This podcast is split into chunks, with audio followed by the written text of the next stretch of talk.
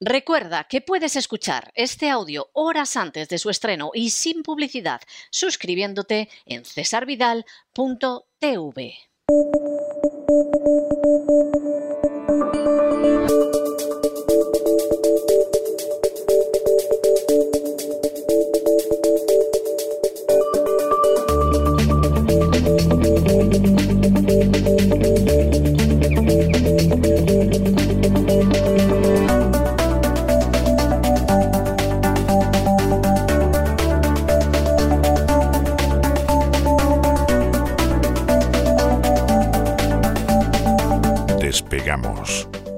Lorenzo Ramírez.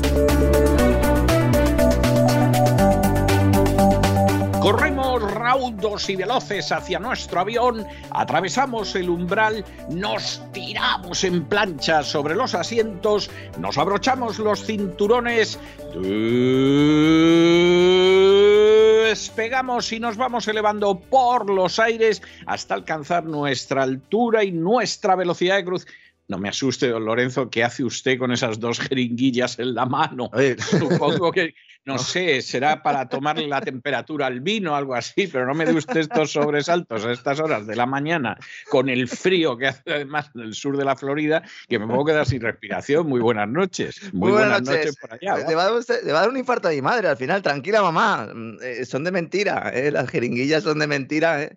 Que nosotros crecimos en los 80 y las jeringuillas eran, eran para otras cosas, don César. La verdad es que hoy vengo con optimismo. Sí, eran, eran para otras cosas y además, y además descubrimos que eran para otras cosas y que la gente se moría, que es terrible. Sí, sí, efectivamente. ¿no? Aún así, hoy vengo con optimismo. Hoy, hoy no van a poder conmigo los malos, don César. Se podría decir que incluso esperanzado. Fíjese usted, ¿eh? a pesar de que la economía y la geopolítica estén tomando un color. Bueno, espero que no se haya inyectado nada, don Lorenzo, porque me estoy empezando a preocupar. O ¿Alguno- sea, esperanzado además. A ver, explíquenos eso. algún que nos va a dar oyente, eh, alegría. algún oyente en, en eh, eh, que seguimos ahí teniendo un notable éxito, gracias a nuestros queridos oyentes, ponía un comentario, ¿no? Y decía que si consumíamos algún tipo de sustancia. Nosotros no, nosotros no. Ahora, para tragarse una hora de programa, si no te gusta lo que están contando, ahí sí que yo creo que, que hay que tomar algún tipo de sustancia, ¿no? En iVox, don Lorenzo, somos los primeros. Somos el primer programa de información general de tipo político-económico de toda España. Es decir, tenemos tres programas por delante, pero uno es de ovnis, otro es de fútbol y otro es de humor. Y luego vamos nosotros, que somos el primer programa, y vamos, batimos a la cadena SER, a Onda Cero, a la COPE, etcétera, etcétera. Sus programas están muy por detrás de nosotros en iVox. Pues sí, gracias, eh, como digo, a nuestros queridos amigos, ¿no? Aunque, y sobre todo a aquellos que no les gusta y lo escuchan, lo cual, insisto, esto tiene un doble mérito, un triple mérito, ¿no? Bueno, ¿qué me pasa hoy, no? ¿Por por qué estoy así? Estoy viendo, don César, que hay un cambio importante de discurso, lo estaba ya atisbando, pero yo creo que ya podemos decirlo, en torno a la locura covidiana, que me tiene contento. Todo sea que en unos días se me pase, tampoco lo descarto, pero de momento es así, sobre todo en lo referente a la inoculación de los niños con las terapias génicas de Pfizer, de Moderna y compañía. Mm, muchos profesionales sanitarios, entre ellos virólogos oficialistas, eh, esto es lo importante, porque los otros ya sabíamos que lo estaban diciendo, pues están planteando públicamente que no recomiendan la inoculación en niños sanos, porque el coste riesgo-beneficio se inclina más por el riesgo que por el beneficio, tal como demuestran los propios datos oficiales. En Estados Unidos hay muchos estudios al respecto, mencionamos nosotros una vez el de la Johns Hopkins, pero en España, pues también del Ministerio de Sanidad, esos datos que revelan que ese coste-beneficio pues se inclina eh, por un lado de la balanza. Todo esto lo expusimos en el programa especial que dedicamos a esta cuestión en cesarvidal.tv, que publicamos en abierto, por si alguien no lo ha visto todavía, para todo el mundo, eh, por una cuestión de servicio público y por eso estoy contento porque eh, nuestros oyentes ya saben que esto nos, lo hemos tomado, pues eso, como, como, como un servicio que tenemos que dar, ¿no? Más allá de nuestro trabajo diario, ¿no? Esto no quiere decir que no continúe el discurso del odio al no inoculado, de la propaganda, de la presión social, evidentemente se sigue manteniendo. En España se está llegando a un grado de estupidez supino, porque es que, fíjese, don César, aquí tenemos ahora mismo a dos ministras que se han puesto la tercera dosis y 24 horas después se han hecho la prueba del COVID y han dado positivo. Y encima se Mira, extrañan. mira tú por dónde, ¿eh? Mira tú por dónde. Anda con queso de que los vacunados son los únicos sanos. Hay que ser tonto de capirote para decir una cosa así. Y que solo se contagian los no vacunados. Pero bueno, hay gente tonta, ¿eh? Hay gente tonta. Es que, es, que es, tremendo, Esto de verdad que sería para partirse de risa si no fuera porque hay mucha gente que cree, que cree en estos otros, ¿no? Vamos a ver, señora Yolanda Díaz y señora Diana Morant. Si usted se pone la inyección con su tercera dosis y luego se hace un test Vamos, es que tiene todas las papeletas de, dar positivo. Mm. Es que tener que explicar esto ya es espeluznante. De la señora Díaz, la ministra de Trabajo lo entiendo, pero es que la señora Morán es la ministra de Ciencia e Innovación. Es esa que cuando tomó eh, o recibió la cartera, ¿no? Cuando tomó posesión, pues iba vestida de, extraterrestre, no sé si se acuerda, don César. Algunos nos recordó un poco a la, a la serie, la famosa serie de V, que ya hemos mencionado aquí en alguna ocasión, la verdad es que esta señora pues se da un poco de miedo, ¿no? Claro que si lo que hace es caso a los que dicen que el ARN mensajero de las llamadas vacunas desaparecen a las 6 u 8 horas del cuerpo tras el pinchazo y que no hay posibilidad de dar positivo en test de SARS-CoV-2, pues entonces, claro, no me extraña que la ministra se sorprenda o las ministras y que piensen que tienen muy mala suerte, porque es lo que han planteado en sus redes sociales. Dicen, qué mala suerte, he pillado el virus justo horas antes, justo horas después, perdón, de inocularme, así que me voy a quedar en casita, mm, eh, voy a pillar la baja, bueno, no, voy a trabajar un poquito, ¿no?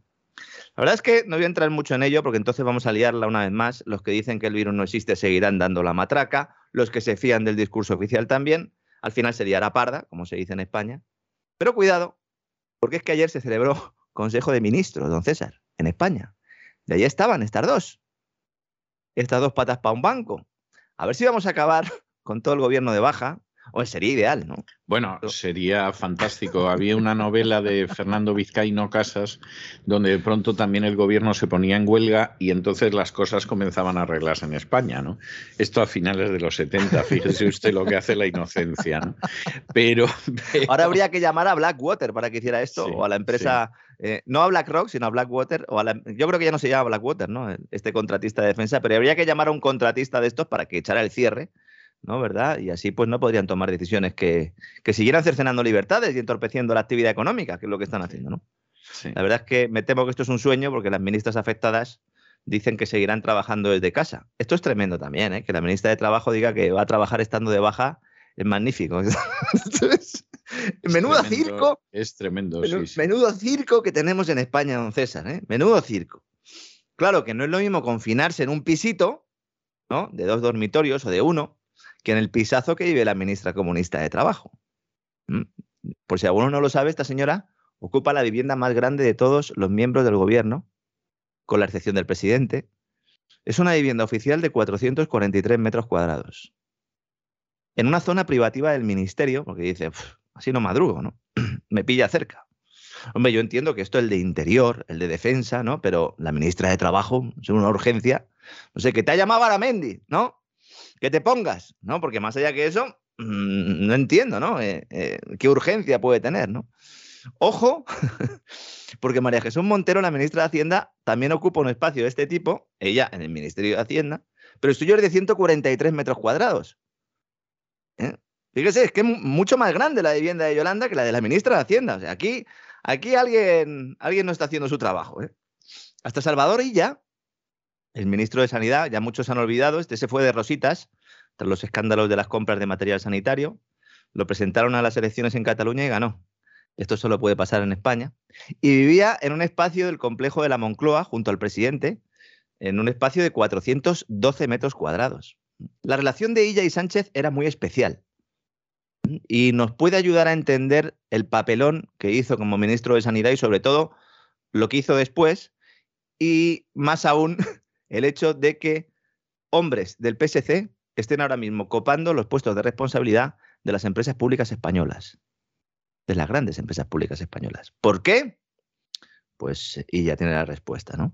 Pues nada, que se queden en sus casas con sus positivos.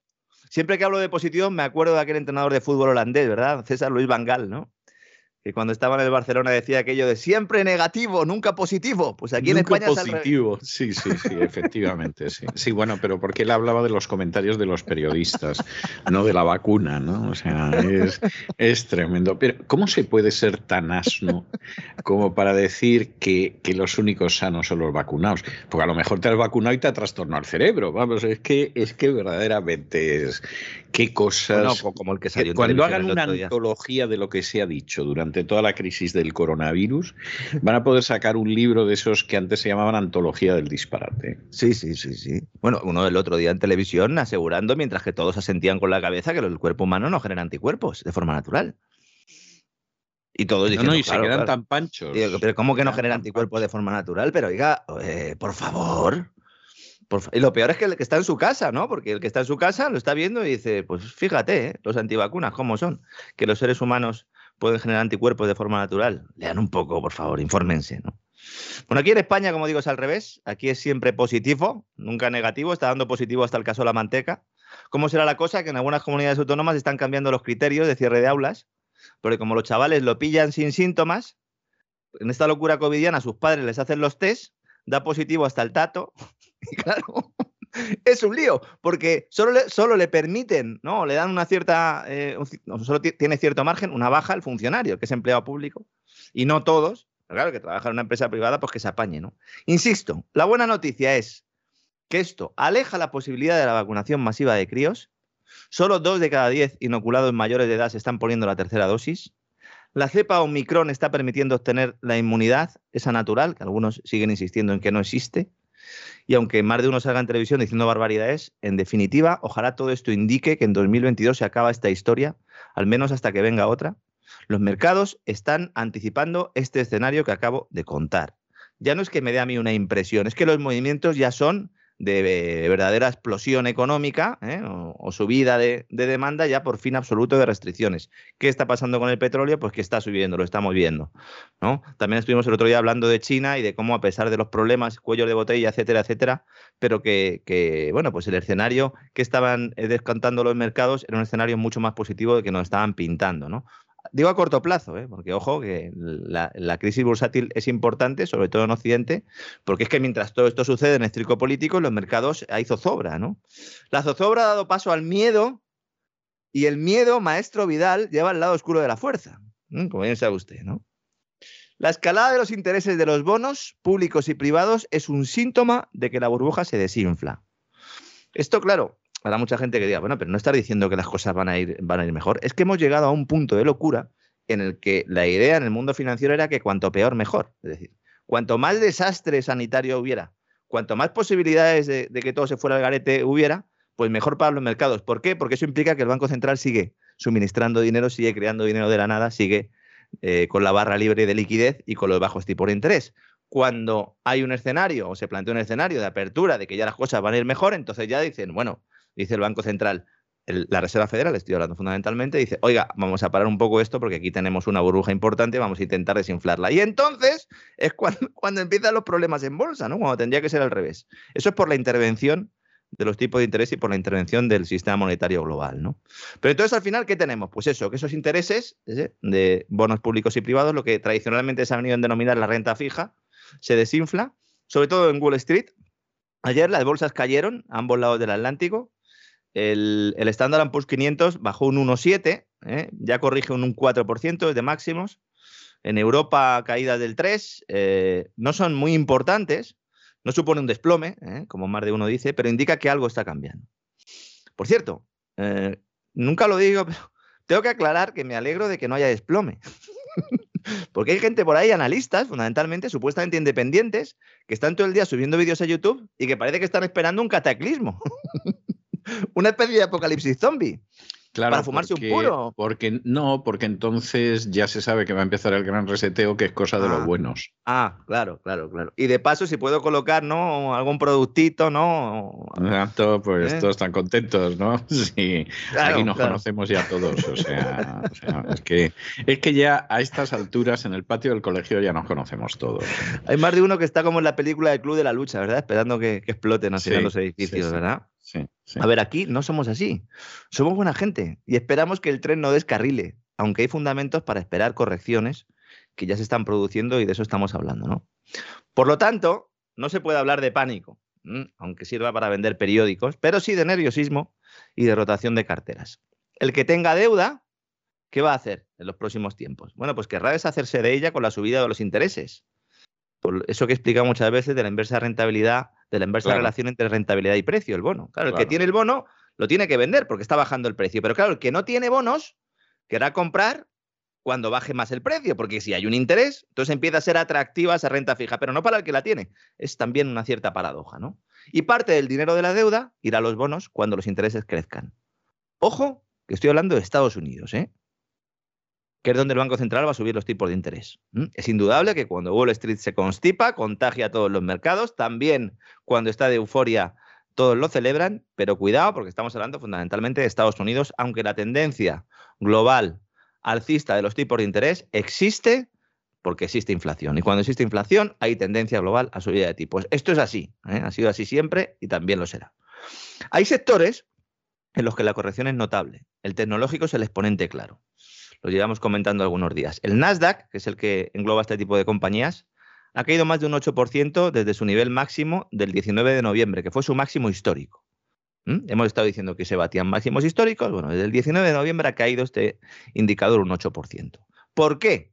Porque fundamentalmente están sufriendo las tecnológicas y luego hay otra serie de empresas, pero en indicadores, en índices, el Nasdaq es el que más sufre. Pues esto tiene una explicación doble.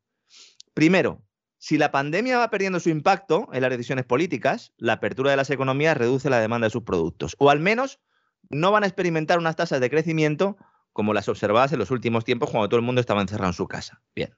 Pero hay otra razón más importante. Las tecnológicas, las acciones tecnológicas son valores, se, se les denomina growth, que son valores de rápido crecimiento, que han subido como la espuma, alcanzando unas valoraciones muy elevadas, basadas en unas previsiones de crecimiento digamos que extremadamente ambiciosas, vamos a ser educados, ¿no? Entonces, en cuanto se ha comenzado a hablar de subir tipos de interés y los intereses de la deuda han iniciado un leve repunte, pues estas firmas han comenzado a sufrir en bolsa. ¿eh? Cuidado que el bono de Estados Unidos está ya en el 1,8.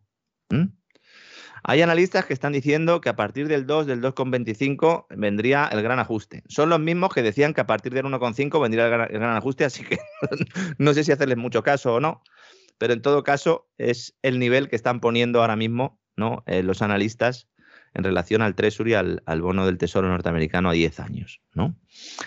Uno pensaría, así, uno no sabe mucho de qué va esto, dice, bueno, en una economía con un crecimiento más rápido, pues las tecnológicas tienen que subir también a precios cada vez más altos.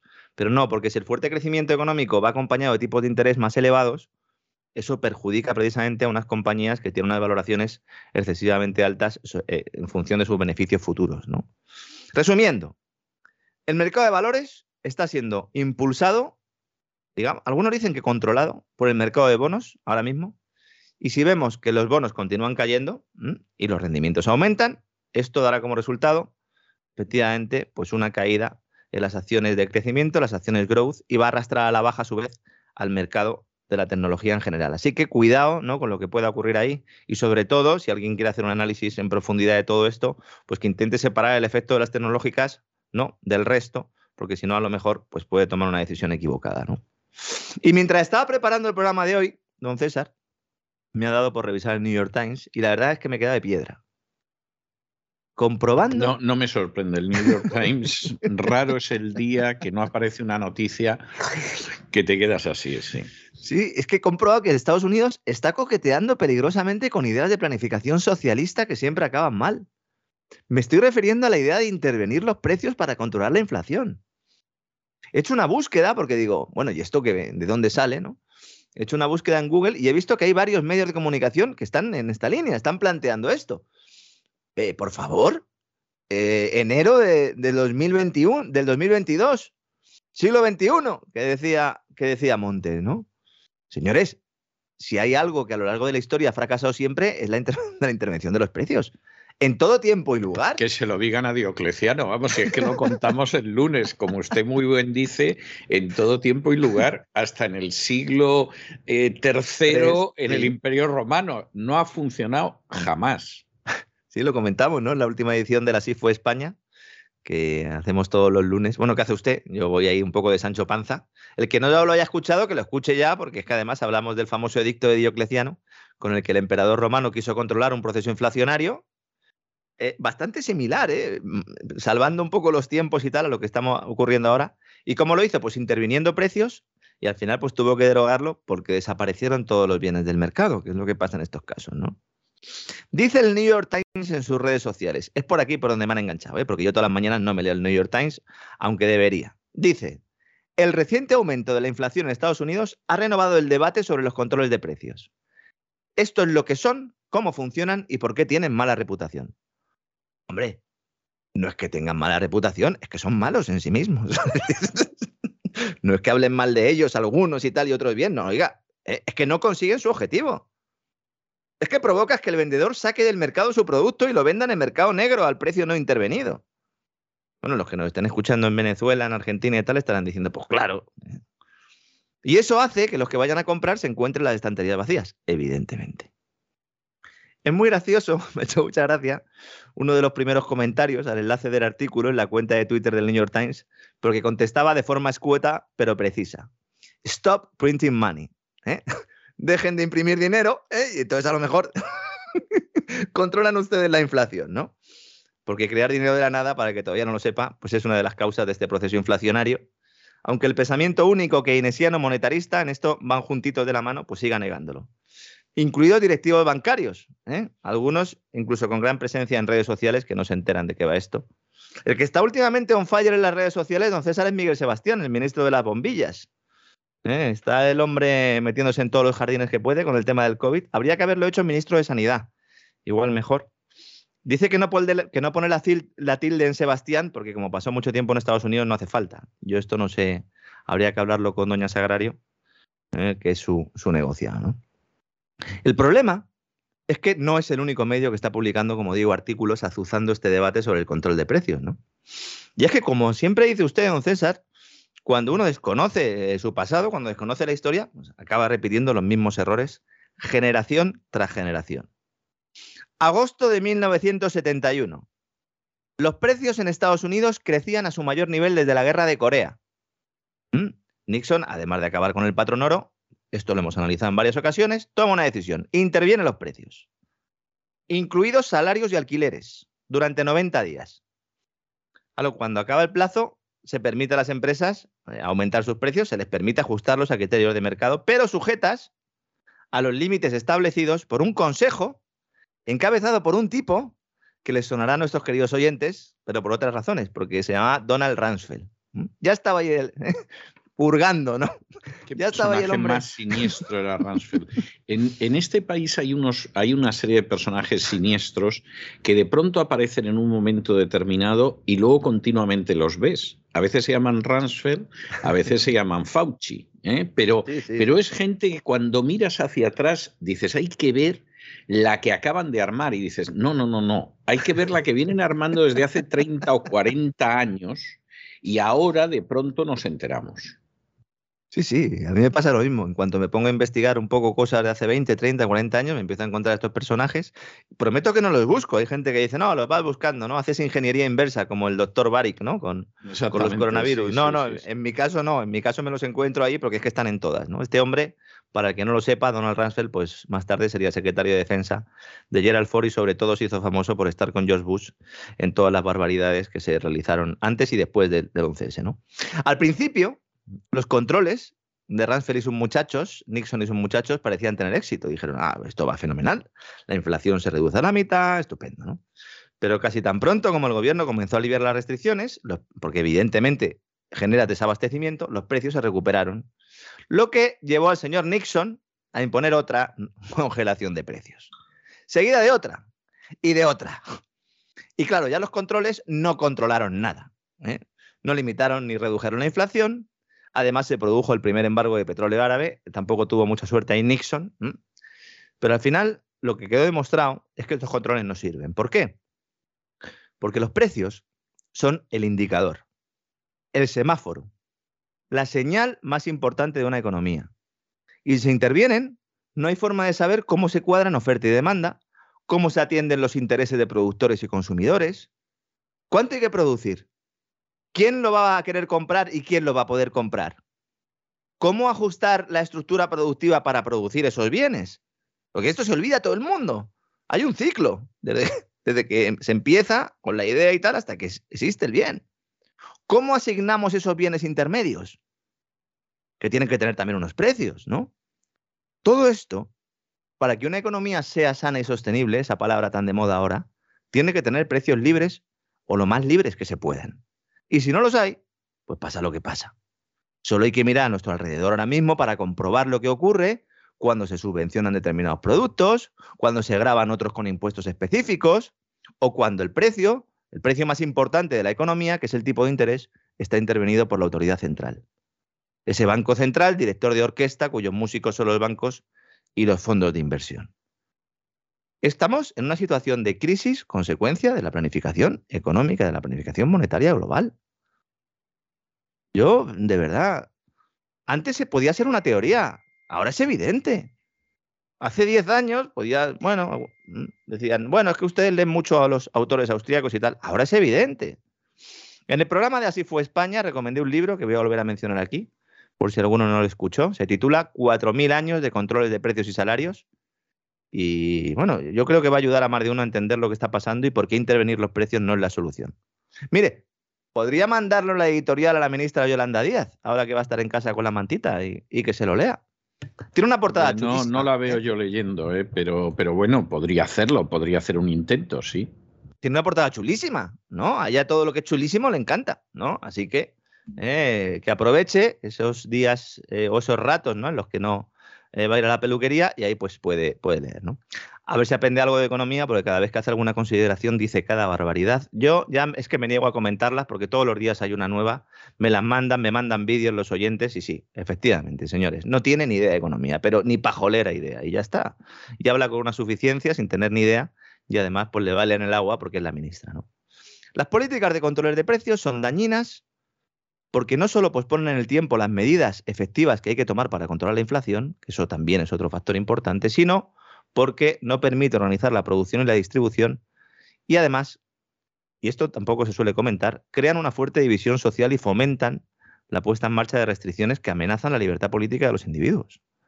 Claro que ya con todo lo que ha pasado, ¿no? La libertad está hecha unos zorros ahora mismo y los derechos los tenemos metidos en la guantera del coche.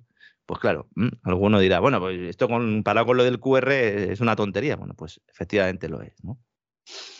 Y vamos a ir terminando mencionando otro tema y muy importante que está pasando sin pena ni gloria por los medios de comunicación. La crisis energética está produciendo en España un desplome de la demanda. Lo avisamos aquí, que muchas Cosa empresas... lógica, efectivamente. Sí, dijimos, muchas empresas han recibido la comunicación de sus suministradoras de gas y electricidad, las comercializadoras, anunciándoles la ruptura de los contratos para negociar nuevas condiciones, con precios de hasta cinco veces superiores a los pactados. Me ha enviado algún, algún oyente que trabaja en una de estas industrias electrointensivas eh, algunas facturas y es que eh, eh, la verdad es que te, ponen, te, ponen, te ponen mal cuerpo, porque es que se multiplican hasta, hasta en cinco veces los precios, ¿no? Sobre todo en las industrias que necesitan mucha energía para su actividad, pues esto es letal, ¿no? Entonces, ¿qué hicieron? Pues se plantearon hacer horas extras en diciembre y cerrar en enero, es decir, dar vacaciones a sus empleados en enero, que es cuando entraban en vigor los nuevos precios. Pues bien, estamos viendo una caída de la demanda en la primera mitad de enero es verdad que normalmente en esta fecha eh, suele haber una reducción, pero en esta ocasión es la más baja de los últimos años. Y luego, evidentemente, como eh, podrán entender todos nuestros queridos amigos, con la luz por las nubes la gente pues, recorta el consumo de electricidad todo lo que puede. Y en el caso de las empresas, el paro industrial es bestial. ¿no? Los transportistas también están sufriendo mucho por todo esto. ¿Esto le preocupa a la ministra de Energía y Transición Ecológica, Teresa Rivera? Pues parece que no. Además, ahora está muy liada, don César, porque está trabajando para el think tank climático por excelencia, que se llama Agora Energy Vende, que sería, se podía traducir como algo así como Agora Transición Energética, cuyo objetivo, este es el principal objetivo de esta señora, vigilar que se cumplan los objetivos a su vez fijados en el nuevo paquete for, Fit for 55, ajustarse al 55%, que es el, nivel de emisiones, reducción respecto a 1990 de CO2 que quiere la Unión Europea para 2030. Una política a la que dedicamos un monográfico, nos despegamos del pasado 11 de enero y que es la causa principal de esta crisis energética. No me voy a extender mucho más en ello. Rivera está ahí con sus amigos globalistas. Rivera no representa los intereses del gobierno de España. Ella ha desarrollado toda su carrera gracias a la secta climática, perteneciendo a consejos asesores de la ONU, del Foro Económico Mundial, ese foro de Davos que está en su semana grande ¿eh? y que es promotor del gran reseteo. Y mientras tanto, mientras está haciendo esto por la puerta de atrás, esta señora, que es vicepresidenta tercera, ¿eh? no olvidemos, ¿eh? del gobierno de España, participa en un acto hoy de la Fundación Ortega Marañón y nos dice y nos cuenta que el ciudadano debe ser líder en el proceso de transición energética. Que lo importante es el ciudadano y que ella todas las políticas las adopta pensando en el ciudadano. Ese ciudadano que está ahora mismo ¿eh? con el teléfono móvil mirando a ver cuándo puede poner la lavadora, cuándo puede poner el eh, lavavajillas. No estoy hablando de rentas bajas o de gente muy pobre, ¿eh? estoy hablando de renta media. Vamos, es que yo lo hago. Todos los días miro y a lo mejor en algunos casos se dejan lavadoras para los fines de semana. Pero no porque no se pueda poner esa lavadora por motivos laborales, porque no se puede pagar.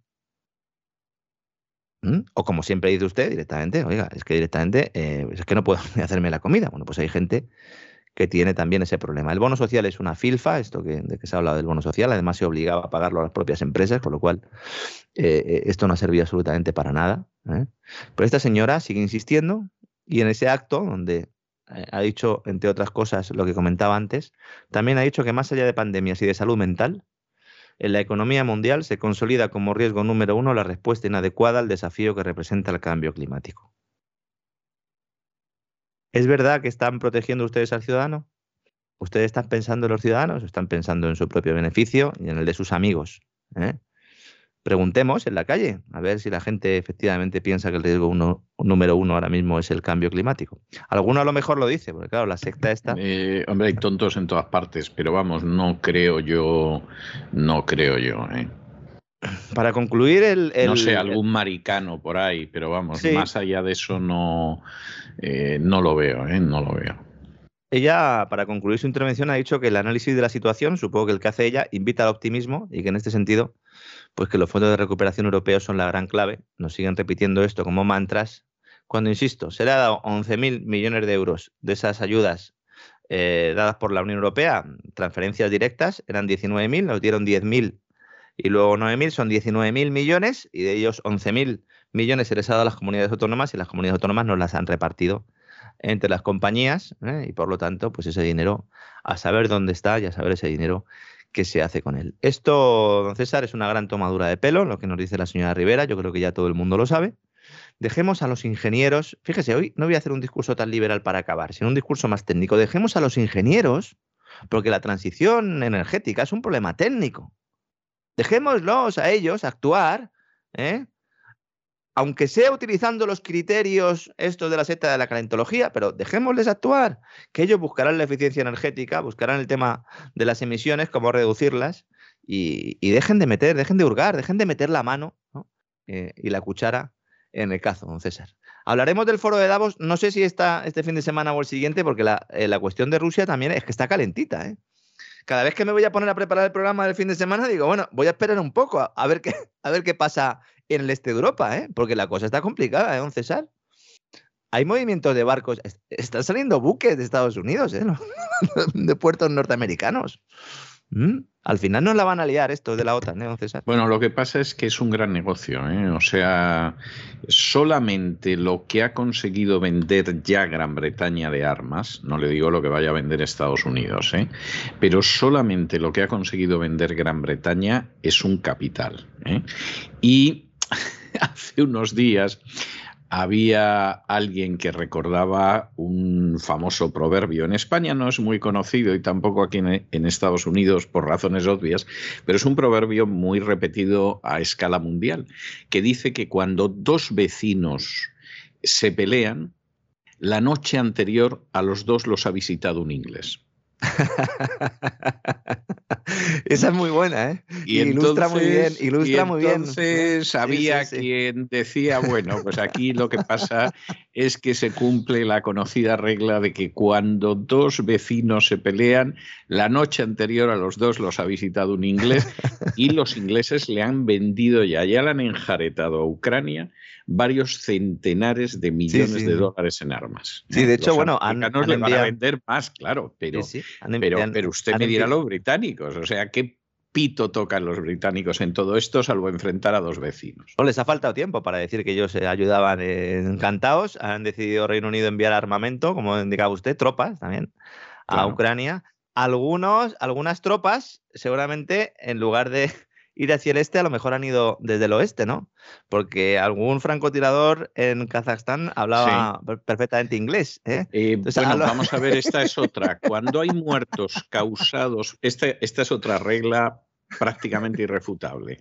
Cuando hay gente asesinada por francotiradores, entre los francotiradores suele haber presencia inglesa. O sea, esta es otra de esas cosas que son reglas irrefutables. Un día vamos a sacar un libro, usted y yo, de máximas políticas de este tipo para que la gente... Con ejemplos y tal. Las conozca, con ejemplos y todo. Pero efectivamente, cuando hay muertos ocasionados por francotiradores, que además suelen culpar a las fuerzas de policía, pero son asesinos francotiradores, suele ser un inglés el francotirador. La presencia británica es muy importante entre los asesinos francotiradores. Este es otro elemento que también hay que tener en cuenta y ha pasado en Ucrania, en Kazajistán y donde no es Ucrania y donde no es Kazajistán. O sea, esta, esta es otra de esas cosas que, hay que tener en cuenta. Ahora ya se está planteando otra vez la cuestión energética, el tema del gasoducto Nord Stream 2, está diciendo Alemania que, que si la cosa no mejora y que si Rusia directamente no cede a las pretensiones de la OTAN, que no se pondrá en marcha el Nord Stream 2, bueno, pues ellos verán, porque es el tubo pues que, pasar frío. es claro, es el tubo que lleva el gas de Rusia a Alemania. Oiga, eh, y luego me hace mucha gracia, la gente dice, no, eh, he visto algunos titulares ¿no? y algunas noticias que planteaban, eh, eh, vamos a paralizarlo. Oigan, si no, han, si no lo han abierto. Si el Nord Stream 2 no está funcionando a su plena capacidad, pero no porque Rusia no quiere, sino porque no quiere Alemania. ¿no? En todo caso, Claro, eh, veremos lo que sucede en los próximos días. se está hablando incluso de operaciones de falsa bandera, que esto también me hace mucha gracia, ¿no? Que Estados Unidos diga que Rusia Estados Unidos hable de, operaciones de falsa bandera, eh, pues es eso, como los francotiradores ingleses. O sea, es que es algo.